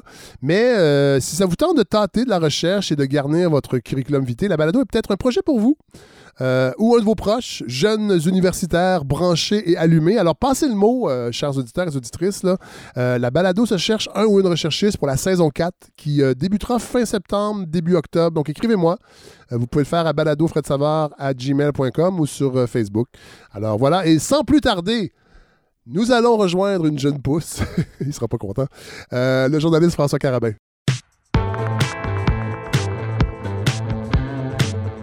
Alors, on retrouve euh, notre euh, journaliste à la tribune parlementaire, François Carabin. Bonjour. Bonjour, Fred. Il y a eu du changement, François, dans votre vie euh, professionnelle depuis la dernière fois que vous avez parlé? Oui, j'ai traversé le couloir comme, comme je me plais à le dire. Je suis rendu aux 24 heures, toujours correspondant parlementaire à oh. l'Assemblée nationale. Alors, on, espère pour vous que c'est une promotion. Ben, j'ose l'espérer, j'ose croire. en fait, on peut pas trop dire si c'est une promotion ou non, parce que là, les, vos anciens employeurs seront pas contents. Alors voilà, euh, vous avez traversé euh, le miroir, comme disait une chanson euh, dont le titre m'échappe. traverser le miroir? ouais, mais ça, oui, oui, non, mais me semble c'est pas tout à fait ça, mais bon, c'est pas grave. on l'a vu. pas vous aller. on l'a vu avec. Ben, en fait, on a parlé de la loi 96 dans cet épisode un peu plus tôt avec Frédéric Lacroix, mais on a mm-hmm. peu. En fait, on a parlé aussi de la clause dérogatoire avec Maxime Saint-Hilaire il y a quelques, quelques semaines. Mm-hmm. Mais vous aviez envie de vous vous arrêtez sur l'histoire de la clause dérogatoire euh, dans la politique québécoise. Je trouve ça intéressant parce que on a l'impression que c'est un dispositif euh, qu'on utilise peu. Vous allez nous démontrer que c'est plus ou moins vrai. Mais reste que c'est quelque chose qu'on a de la misère aussi à définir. On en entend parler, mais c'est pas si évident à définir. Oui, c'est drôle. C'est comme si à chaque fois que ça revenait dans le discours, ça revenait dans un projet de loi, on devait se refaire un, un petit cours de constitutionnalisme 101. C'est peut-être un peu ce que je vais faire aujourd'hui. Oui il y a une, une espèce d'histoire d'amour entre le Québec et cette clause non-obstant. Oui. Euh, alors, la clause non-obstant, essentiellement, c'est un outil législatif inscrit dans la Charte canadienne des droits et libertés de la personne, c'est l'article 33, et ce qu'elle dit, c'est qu'un Parlement ou une législature provinciale peut adopter une loi où il est expressément déclaré qu'elle ne, que, celle-ci ou une de ces dispositions a effet indépendamment d'une disposition donnée de l'article 2 ou des articles 7 à 15 de la présente charte. Ça, c'est quoi que ça veut dire, ce charabia, que vous vous demandez? Oui, tout à fait.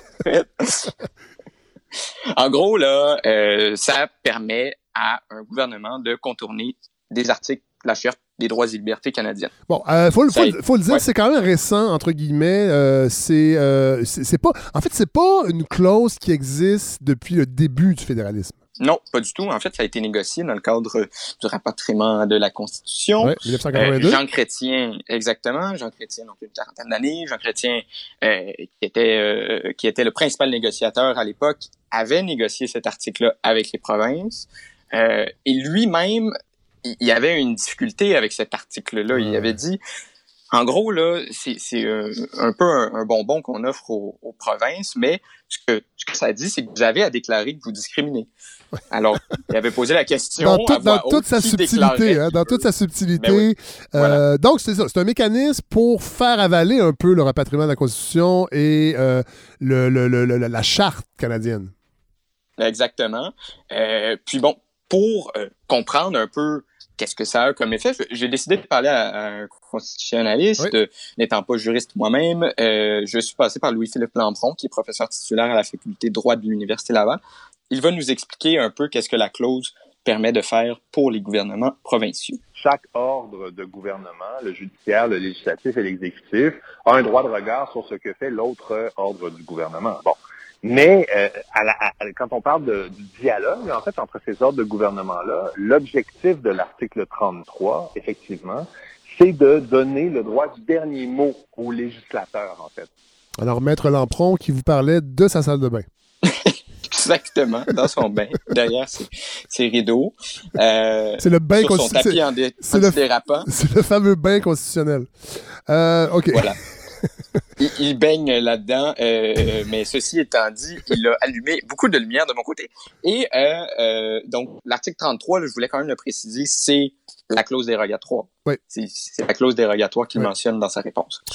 Maintenant, J'ai l'impression, François, que c'est un truc, c'est ça, c'est un, un, jouet législatif pour les provinces. Surtout. En fait, ça n'a jamais été utilisé dans un Parlement fédéral. Euh, quelques provinces, d'ailleurs, hors, euh, hors Québec, euh, l'ont fait. On pense à la Saskatchewan qui a tenté sa chance à quelques reprises.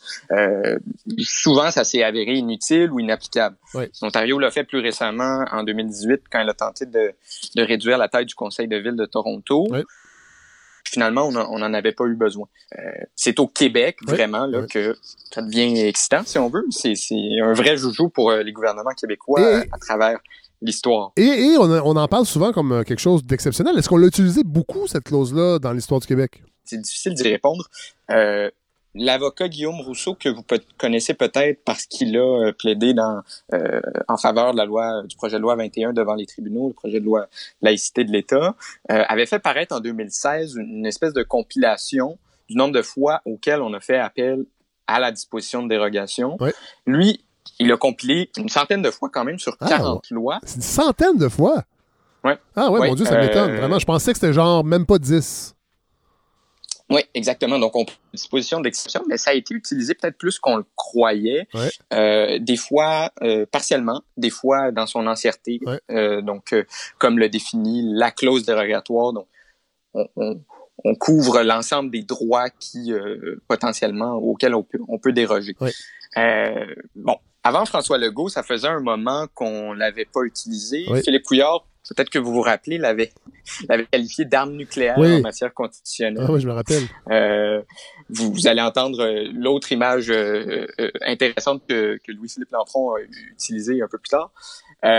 et la, la première ministre Pauline Marois avait flirté avec l'idée de l'utiliser, même que elle avait voulu l'utiliser dans sa charte des valeurs, évidemment, elle n'avait pas été élue euh, par la suite, ce qui avait fait en sorte qu'elle n'avait jamais pu euh, réaliser cette euh, cette ce si on veut. et plus il y a un peu plus longtemps, évidemment, on pense à Robert Bourassa. Robert Bourassa, qui à la fin des années 80, il avait inscrit dans sa propre réforme de la loi 101 L'objectif, c'était de revenir à l'affichage d'une langue dans le secteur commercial. En fait, c'est le dernier grand débat. C'était le dernier grand débat linguistique avant le dépôt euh, de la semaine dernière. C'est la dernière fois qu'il y avait eu un débat politique et public sur, euh, sur, la, sur la loi, ouais, sur la, la, langue française. L'histoire nous dira s'il y aura réellement un débat linguistique, peut-être un débat constitutionnel sur le projet de loi 96. Euh, mais tout ça pour dire qu'avant le gouvernement Legault, ça faisait un moment qu'on l'avait pas utilisé. Euh, Là, on arrive avec le gouvernement de François Legault qui euh, ne s'était pas caché là, qu'il avait un intérêt à l'utiliser si euh, nécessité il y avait. Euh, et il l'a fait, effectivement, pour son projet de loi de laïcité de l'État, le projet de loi 21 qu'on connaît bien. donc, c'est inscrit, encore une fois, en toutes lettres dans ce projet de loi-là. Quant à son utilisation dans le projet de loi 96, là, on, rentre dans le, dans le vif du sujet. On était jusqu'à tout récemment, en fait. C'est ça qui est particulier. Euh, on l'avait pas évoqué, peut-être que les questions n'avaient pas été posées. Tout ça pour dire que François Legault euh, a affiché ses couleurs réellement. Il a euh, laissé tomber cette petite bombe euh, en période de, commission parlementaire dans un échange assez assez corsé avec la chef libérale Dominique Anglade. Je vous, je vous laisse les entendre. Donc, je pense que les Québécois qui nous écoutent viennent de constater que la chef du Parti libéral s'oppose à défendre le français avec la clause dérogatoire. Merci, Merci de faire très attention, Madame la chef de position officielle. Ben, faire très attention, vous avez raison, Monsieur le Président, de reprendre le Premier ministre, parce qu'il sait très bien, parce qu'il sait très bien que ce c'est pas ce que j'ai dit, mais pas du tout. Il le sait très bien. Si le premier ministre veut utiliser la clause dérogatoire pour la loi qu'il va déposer, qu'il nous dise dans quel cadre, qu'il nous l'annonce, qu'il vienne nous, qu'il nous le dise. Bien, annonce à, la chef du Parti libéral que, selon nous, on doit utiliser la clause dérogatoire pour protéger le français. Bon. Là, évidemment, on ne fera pas le débat là-dessus, sur le est-ce qu'il fallait ou non. Mais reste que euh, Justin Trudeau a dit, euh, je pense que c'est euh, mardi ou mercredi, lui, il voyait, ouais, voyait pas de problème avec cette loi-là. Ça a été étonnant. Évidemment, il y a des élections qui s'en viennent. Il faut quand même le mettre dans la balance. Mais son père n'aurait pas dit ça. Oui, ce qu'il a dit plus précisément, c'est que les analyses de ces juristes faisaient en sorte, puis là, évidemment, on entre dans un tout autre, ben, un, sujet qui est lié, mais un tout autre sujet avec euh, les modifications à la Constitution. Euh, sur l'utilisation de la clause dérogatoire plus particulièrement, il n'a pas trop voulu s'avancer. D'ailleurs, ça va être intéressant de le surveiller. quand on lui avait demandé à François Legault qu'est-ce qu'il pensait euh, de la de la potentielle de potentielle contestation en cours. il a mentionné le nom de, Justin Trudeau, le, nom de son gouvernement. Peut-être y aura-t-il des contestations en cours. Après les élections. Après les élections. On verra. Ouais, on verra. Voilà. Alors, bon, tout ça pour dire que euh, ça a été euh, inscrit dans le projet de loi. Simon Jolin Barrette, qui est celui qui a écrit le projet de loi 96, parle d'une application vraiment à l'ensemble de l'œuvre. Puis ça a généré ça des questionnements, euh, surtout dans les oppositions à Québec, c'est-à-dire pourquoi, pourquoi on l'utilise, la clause dérogatoire. Je vous fais entendre d'abord euh, Rouba Gazal du euh, Parti euh, et ensuite en anglais la chef du Parti libéral, encore une fois, Dominique Anglade. J'ai cherché dans, des articles qui justifient l'utilisation de la clause dérogatoire et je n'en trouve pas jusqu'à maintenant. Il y en a peut-être, mais on ne les voit pas. Euh, moi, ce que j'ai l'impression, c'est que le gouvernement a décidé d'utiliser la clause dérogatoire euh, pour, euh, comme une stratégie de communication pour dire, ben moi, je bombe le torse puis j'y vais fort pour, pour protéger la langue française. Right now, we're seeing like a we're just going to preemptively use the notwithstanding clause. Why? Alors, on a entendu Rouba Gazal de Québec solidaire au début et, euh, oui, et Dominique Anglade en anglais, donc euh, une clientèle. Oui, il n'y avait pas de euh, question en français, finalement, ouais. sur le sujet. Euh, mais elle demande pourquoi. Pourquoi? Euh, c'est une question qui s'est posée à plusieurs reprises dans les derniers mois. vous vous souvenez que quand la Cour supérieure a statué sur le projet de loi 21 sur la laïcité, le juge Marc-André Blanchard était particulièrement dur euh, quant à l'utilisation un peu euh, à répétition de l'utilisation complète sur l'ensemble du projet de loi de la clause dérogatoire. Ce qu'il avait dit, c'est qu'elle est excessive, parce que trop large, bien que juridiquement inattaquable dans l'état actuel du droit. Euh, c'est pas rien quand même euh, de la part d'un juge de la Cour supérieure. Euh, et euh, je, veux vous faire entendre aussi, encore une fois, euh, Maître Con sur ce sujet-là, qui a aussi son avis sur l'utilisation à l'envie, si on veut, de la clause dérogatoire. Il est très, très critique, en fait, de la manière qu'a eu le gouvernement de recourir euh, à ce qui devrait constituer un bazooka en matière de droits et libertés de la personne euh, et qui peut mener, puis moi ça c'est ma posture, surtout qu'on le répète là, le mécanisme dans le projet de loi 96 alors que c'est même pas nécessaire, à une banalisation de ce que représentent les droits et libertés de la personne. C'est pas une simple technicalité là, de suspendre l'application de ces textes fondamentaux-là qui s'inscrivent dans un courant international très, très fort et constant depuis 1948. Ouais, ça c'est intéressant. Puis en même temps, euh, c'est comme un choc des valeurs, c'est-à-dire mm-hmm. le droit collectif de mettre la, la langue française langue commune, qui s'entrechoque avec les valeurs individuelles du fédéralisme. Exactement, exactement. C'est euh, un peu. Enfin, le débat, il est là, là. Ben, exactement. Puis c'est le, disons, euh, l'ambiance générale de ce gouvernement-là. Euh, on avait eu un peu le, un débat de la même nature avec le projet de loi 21 force est de constater qu'on se dirige peut-être vers ça avec, euh, la loi le projet de loi 85. Mais je trouve que la loi 21, euh, sans discuter de si c'est une bonne loi ou non, il y avait quand même des clauses, entre autres, envers les femmes voilées, euh, ben, les signes religieux, ben, ça visait les femmes voilées, entre autres. Il y avait quelque chose que je trouvais qu'il là, oui, et, brimait certaines libertés. Là, on peut discuter, est-ce que la liberté de porter le voile quand on est professeur, c'est une bonne chose ou non? Mais dans le, projet de loi 96, euh, on n'applique pas la loi 101 au cégep, euh, on ne ferme pas les universités, on ne demande pas à McGill de devenir une université francophone. Donc, c'est vrai que sans décortiquer le projet de loi, on a l'impression que là, c'est un bazooka, la clause dérogatoire, parce que on on n'attaque pas des, on n'enlève pas des droits fondamentaux. En tout cas, moi, je le vois pas. Peut-être qu'il y a quelque chose qui m'échappe, mais je ne vois pas ça. Mais ben, vous êtes, vous êtes pas le seul à avoir cet avis-là sur le projet de loi. D'ailleurs, euh, je vous ai fait entendre le Parti libéral, je vous ai fait entendre Québec solidaire. C'est deux partis qui n'ont pas énormément attaqué euh, jusqu'à maintenant le projet de loi 96. Évidemment, il va y avoir des études article par article qui vont faire en sorte que, oh, il va y avoir des petites surprises. Puis peut-être qu'on va commencer à, à, dans les brancards euh, du côté des oppositions. Le seul parti qui s'est, euh, disons, euh, montré, disons, critique du projet de loi 96, c'est le Parti québécois parce qu'il ne va pas assez loin selon eux. donc, ça va être à surveiller. Est-ce que c'est un projet de loi qui finalement ne va pas assez loin selon tout le monde ou reste dans les limites de l'acceptable?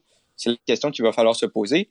Après ça, il y a peut-être un, débat constitutionnel qui se prépare. Ça, c'est l'autre question qu'il faut se poser. Euh, une fois que la pandémie va être terminée, quand on va revenir à, analyser ces projets de loi, ce, large projet de loi, est-ce qu'on risque de se ramasser avec une bataille constitutionnelle? Peut-être, peut-être pas. François Carabin, je prends la balle au bon parce que vous parlez de la fin de la pandémie et ce sera aussi euh, la fin d'un grand cycle de points de presse euh, suivi par beaucoup de gens. Euh, ben, vous le premier, en fait, parce que vous en avez, euh, vous en avez couvert plusieurs. Je, ne les compte plus. Non, voilà. et ben, vous aviez envie, puis je pense que c'est intéressant de, le rappeler, de peut-être demander aux gens de continuer cette, cette, habitude qu'on s'est créée de, de suivre la politique comme le permettaient les points de presse. Là, on aura plus, mais il y, a quand même des, gros dossiers qui s'en viennent. Ben, J'en avais déjà parlé à votre balado d'ailleurs. Euh, évidemment, la COVID-19, la gestion de la pandémie, c'est quelque chose qui touche tout le monde. Euh, donc, euh, on avait eu des, des, des, visionnements importants des projets, des, des, des, points de presse du gouvernement Legault pendant toute la pandémie, surtout au début, évidemment. des millions de personnes qui regardaient le, le même point de presse en même temps.